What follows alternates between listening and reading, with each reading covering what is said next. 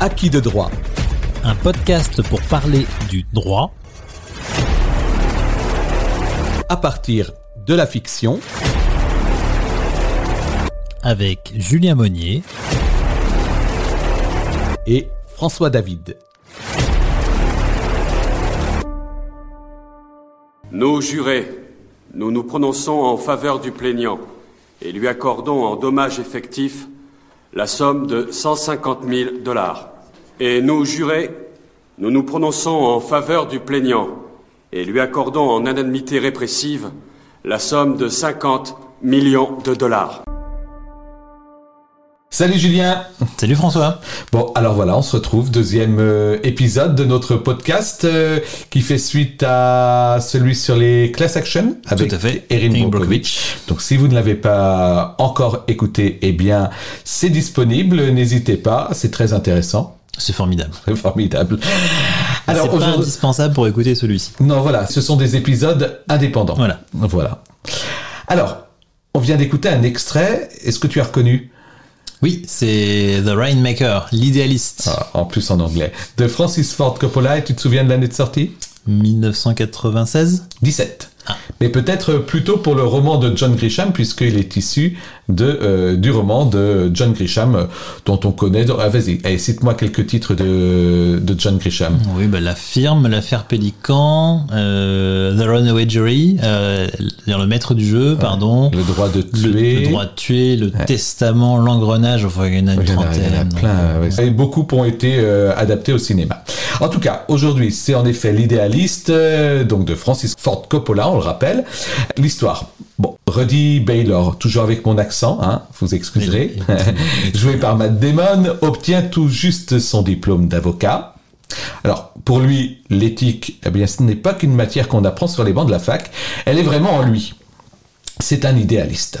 Mais il faut bien vivre et, et apprendre les façons peu scrupuleuses de se faire des clients, surtout aux États-Unis, parce que en France, euh, Julien, euh, ça ne ça n'est pas mais comme ça. Non, certainement Ah, pas. Il n'y a jamais un racolage, jamais un quelqu'un pour, cli- pour piquer le client d'un autre. En tout cas, ce ne sont pas tes, tes façons de faire. hein, Non. Sachons-le. Je le honneur. et, et donc, il, il va devoir apprendre à affronter ses confrères, euh, tous plus retors les uns que les autres. Rudy va donc apprendre à se faire une place et une clientèle, et tout ça sous la houlette de Deck Shiflett, euh, qui est incarné par Danny DeVito. Hein, un assistant juridique qui connaît alors lui tous les subterfuges pour dégoter la meilleure affaire. Oui. Alors, celle qui nous est racontée, l'histoire qui nous est racontée, c'est le combat de notre jeune avocat qui va se démener pour faire valoir les droits de Donny Ray, un jeune homme atteint d'une leucémie et qui, qui va mourir, hein, d'ailleurs, dans, dans, dans le film, et euh, qui va se battre contre une société d'assurance. Alors, euh, tu peux reciter le, nom? Oui, c'est Great Benefit. C'est un jeu de mots, puisque Benefit, ça veut dire euh. Assurance. Ah, assurance. Great, c'est quelque chose de formidable. Donc, ce- Ah, ce sont les assurances formidables. en Formidable. fait. Et on va voir en fait que c'est une société d'assurance bien véreuse, hein, défendue par une armada d'avocats sans foi ni loi. Et euh, ce qui nous intéresse aujourd'hui, eh bien, c'est le verdict que nous venons d'entendre. Alors, euh, bah, Julien, je te pose la question. Que dit ce verdict? Tu peux nous le décrypter? Oui. Alors, il est en deux temps. Euh, et dans un premier temps, en fait, le jury accorde à la famille de Donny Ray, puisque celui-ci est mort, euh, des dommages et intérêts qu'on appelle compensatoires à hauteur de 150 000 dollars. Et dans un deuxième temps, c'est là qu'est le suspense dans le film, euh, c'est il accorde des dommages et intérêts punitifs, cette fois-ci à hauteur de 50 millions de dollars. Donc, je suppose que notre podcast va tourner autour des dommages et intérêts compensatoires et punitifs. Bingo. Bravo. Alors, pour, pour ceux qui n'auraient pas, pour ceux qui n'auraient pas euh, regardé le film ou lu le roman, il va falloir qu'on fasse euh, preuve de pédagogie et nous allons euh, résumer un peu la situation. Euh, donc, Donny Ray donc, euh, vit chez ses parents, il est euh, leucémique, il va mourir et euh, durant sa maladie, euh, sa mère se démène pour euh, faire valoir ses droits auprès de la société euh, d'assurance. Voilà, pour qu'il ait un traitement et qu'il ait un traitement expérimental, d'autant plus. Voilà. Et cette société, par huit fois, va refuser de, De prendre en charge le de traitement. prendre en charge. Chère Madame Black, À cette reprise déjà, nous avons réfuté votre, votre demande de prise en charge. Nous la réfutons pour la huitième et dernière fois. Vous devez être stupide, stupide, stupide. Veuillez agréer Everett Lufkin, vice-président service de prise en charge. La dernière euh, lettre est, est très insultante, donc ça doit être aussi un peu lié aux euh, dommages et intérêts euh, punitifs dont on va parler. C'est sûr. Parce qu'on ne s'adresse pas à ses clients comme ça. De cette manière. Voilà. C'est déconseillé. Alors, si, euh, si tu veux bien, euh, est-ce que tu peux nous donner une définition de ces deux types de dommages et intérêts? Alors d'abord, dommages, intérêts, Ouais, peut-être. de dommages et intérêts. Euh, c'est c'est la somme d'argent que qui vous est euh, octroyée pour euh, venir réparer le préjudice que vous avez subi. Très bien. Alors il y a donc ces dommages et intérêts compensatoires et punitifs. Ouais. Alors, Alors, le dommage et intérêt compensatoire, en fait, c'est ça revient un peu à la définition que je viens de vous donner. L'idée, c'est de compenser comme si le comme s'il n'y avait pas eu le dommage, en fait. C'est-à-dire qu'on se demande euh, quelle est la somme d'argent qui ferait que symboliquement le, la victime est replacée dans la même situation que si elle n'avait pas subi le dommage. Alors je suppose que c'est un peu délicat quand on est dans la situation de Donnie où il meurt. Bon, on peut pas remplacer la vie. Non, mais on peut indemniser les parents ou la famille de la perte de cette vie. Et donc euh, là, à hauteur dans, dans, dans, l'histoire, à hauteur de 150 000 euh, dollars. Ouais, ce c'est ça. qui, ce, qui, ce qui est à peu près équivalent, en tout cas on est dans cet ordre d'idée-là devant des juridictions françaises aussi. Puisque en France, on a aussi les dommages et intérêts compensatoires. Tout à fait. Voilà.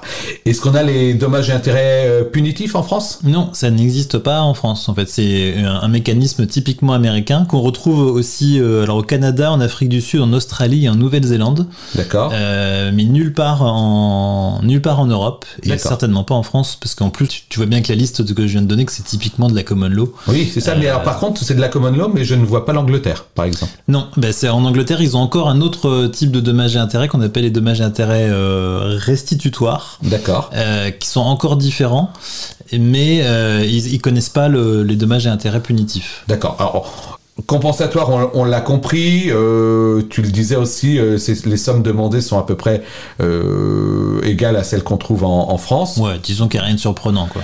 Mais les intérêts punitifs, ça va bien au-delà. hein. Dans le film, on est à combien d'intérêts, de dommages et intérêts punitifs? 50 millions de dollars, dans le, ce qui représente 333 fois la somme accordée pour les dommages et intérêts compensatoires. Ouais, d'accord. Donc, c'est vraiment punitif. Oui, ben, c'est, en fait, c'est vraiment l'idée des dommages et intérêts punitifs. C'est euh, d'abord, c'est de faire craindre euh, le, celui qui va commettre la faute pour qu'il la commette pas. Donc en fait, il y a un rôle dissuasif.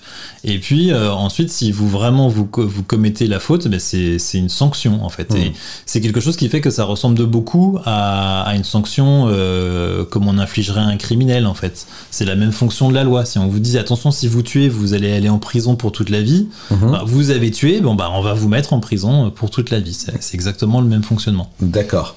Euh, alors, pour que ce soit punitif, ça veut dire qu'il faut qu'il y ait une faute. Tout à fait. Voilà. Et euh, dans le- dans, dans l'histoire, la faute, c'est qu'ils ont refusé de, de, de payer les frais qu'ils auraient dû payer. Voilà, c'est un refus injustifié de prendre en charge le, le traitement de, de Denis Ray. Et, et ce qu'on comprend, et d'ailleurs, c'est euh, l'idée que euh, bien toute demande, de toute façon, était refusée par cette compagnie d'assurance. Ouais, tout à fait. En fait, c'est un système organisé. euh, où la première fois que vous demandez, de toute façon, ce sera un refus. Voilà. Les employés des prises en charge ont pour consigne de refuser toutes les demandes dans les trois jours après réception, sans exception. C'est punitif parce que en fait, ça n'est pas, euh, ça n'est pas acceptable, ça n'est pas le contrat qui a été signé finalement. Ouais, c'est ça. D'accord. Euh, et puis on le voit bien, hein, euh, l'armada d'avocats qu'il euh, qu'il s'offre euh, est à peu près aussi euh, pourri que la société d'assurance elle-même. Donc je pense qu'on est dans le même. En tout cas, je ne sais pas si c'est caricatural. Bah, Peut-être un peu. Bah, Un peu. je sais pas si c'est caricatural ou pas. En tout cas, je, suis pas sûr que ça. Alors, ça peut avoir un rôle dans la fixation des dommages et intérêts punitifs, puisque c'est le jury euh, qui va fixer ces.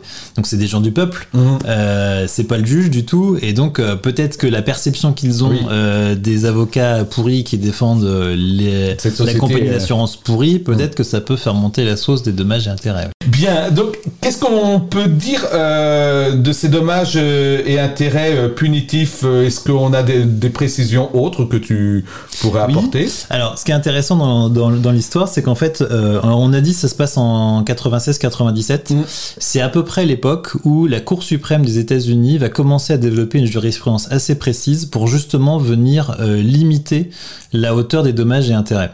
Ça veut dire que le, le, le roman de John Grisham a eu un, un impact extraordinaire. Je ne sais pas si c'est le roman lui-même, mais non, en fait, c'est plutôt les affaires euh, réelles qui ont un, un impact. Alors, dans l'esprit du public, euh, américain comme français, et on est toujours euh, à se dire bah, les dommages et intérêts peuvent monter très très haut parce qu'on pense aux dommages et intérêts punitifs. En réalité, la Cour suprême a, a dit, alors en fait, le, au début, elle voulait pas mettre en place de ratio mathématique.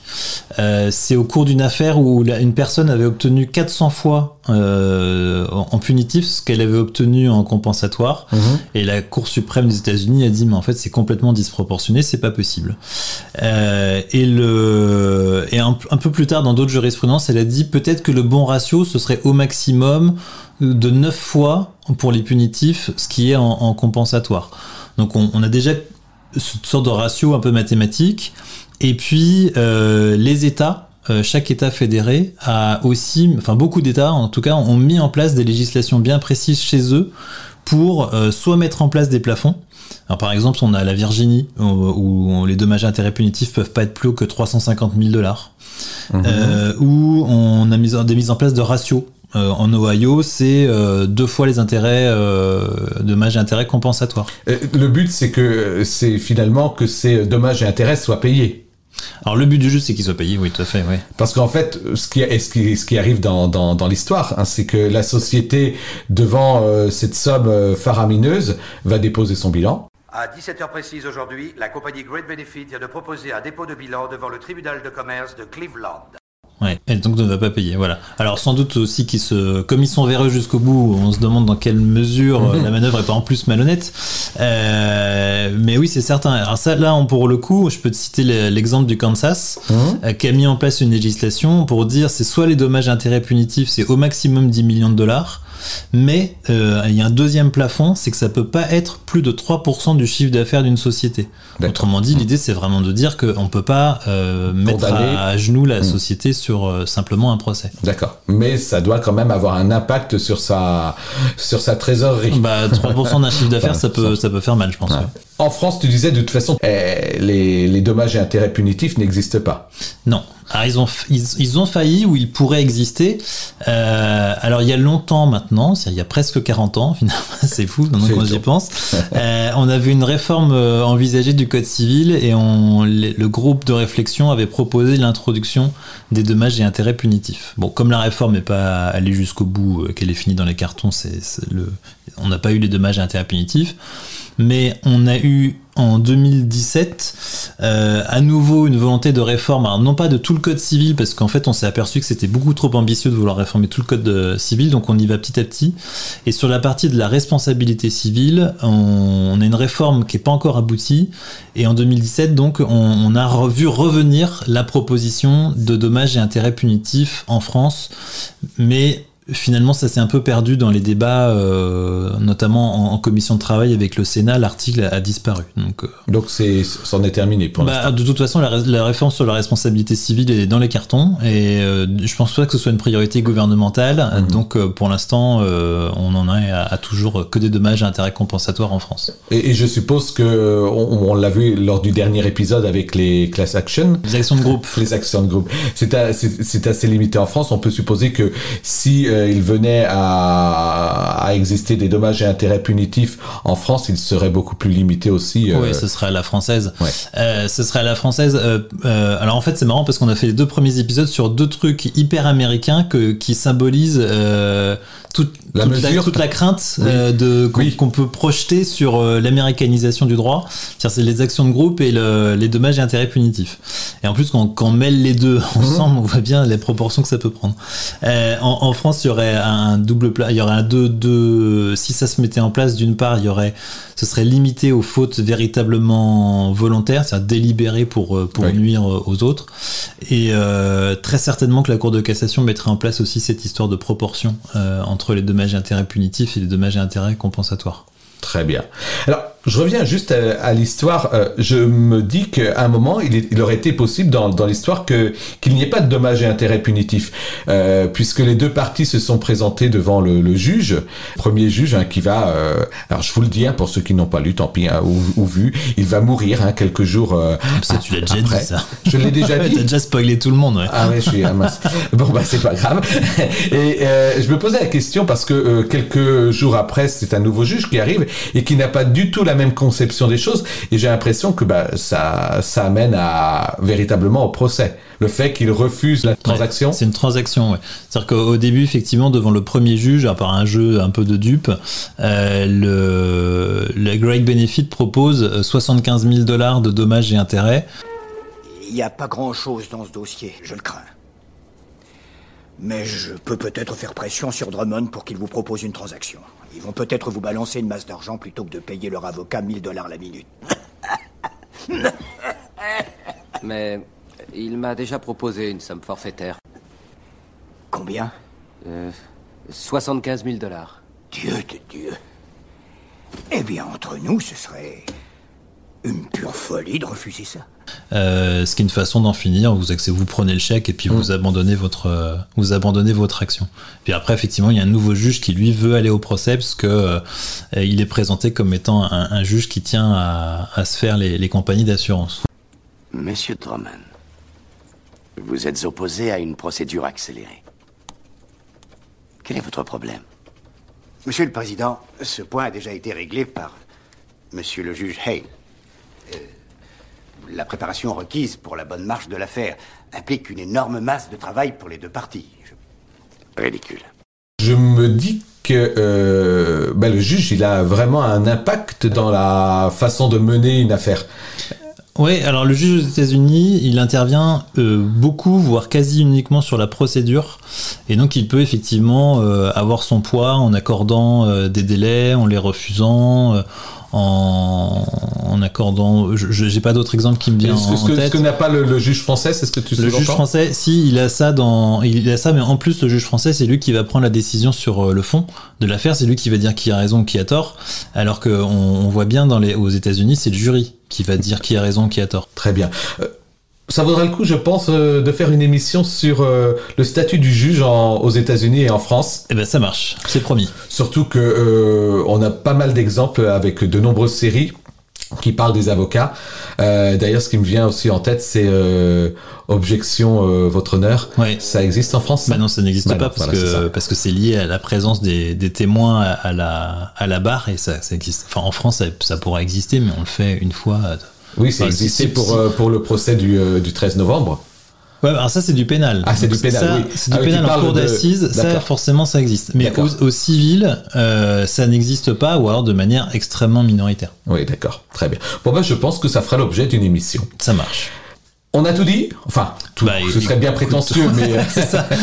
Ben, en tout cas, je pense qu'on a fait le tour, on a bien dégrossi le truc. très bien.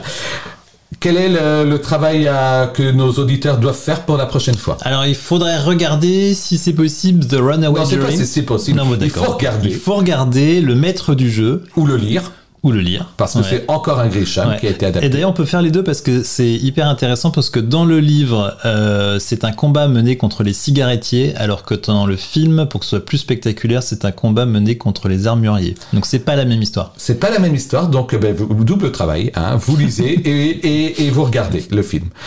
Euh, très bon conseil, et on parlera donc, On parlera de la sélection du jury. D'accord, qui est différente aux États-Unis et en France. Ah, mais suppose. pas tant que Pas ça. Il y a beaucoup de points communs. D'accord, bon bah super. Alors euh, travaillez bien et puis on se retrouve euh, pour parler donc euh, de cette sélection de jury. À bientôt, merci Julien. Salut François.